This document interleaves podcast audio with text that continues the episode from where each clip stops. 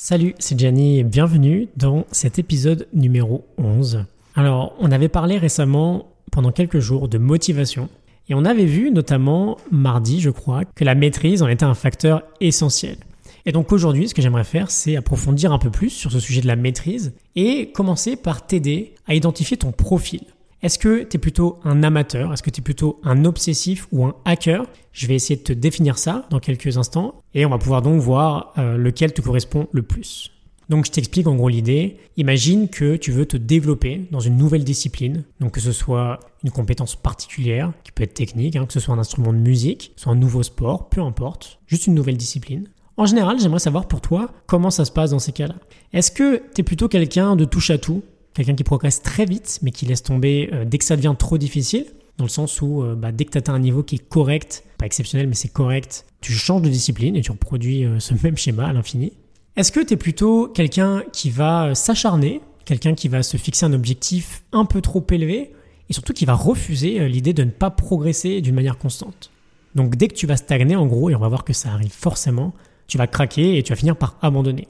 Ou enfin, est-ce que tu es plutôt quelqu'un qui va se contenter tout simplement très facilement d'un certain niveau et donc qui ne va plus forcément chercher à progresser pour s'améliorer? Dans lequel de ces trois profils que je viens de te décrire, tu te retrouves le plus? Moi par exemple, je me situerais un peu, je pense, entre le premier et le troisième. J'ai plutôt la chance en général d'être euh, plutôt bon quand je démarre quelque chose de nouveau, que ce soit dans la musique ou dans le sport. Et historiquement, parce que bon du coup j'ai euh, pas mal changé là-dessus depuis que j'ai découvert tout ça, une fois que j'arrêtais de progresser, je me lassais des phases de stagnation et je me mettais à autre chose. Donc je te repose maintenant la question dans lequel de ces trois profils tu vas le plus te retrouver. Si on veut mettre un nom sur ces profils, je pense que tu les as vus dans le titre de la vidéo, on a pas mal de connaissances qui nous viennent directement du livre Mastery de George Leonard. C'est un super bouquin, un auteur extrêmement calé sur le thème de la maîtrise. Et donc il nous dit que le premier profil dont je t'ai parlé, c'est celui de l'amateur. Le second, c'est celui de l'obsessif.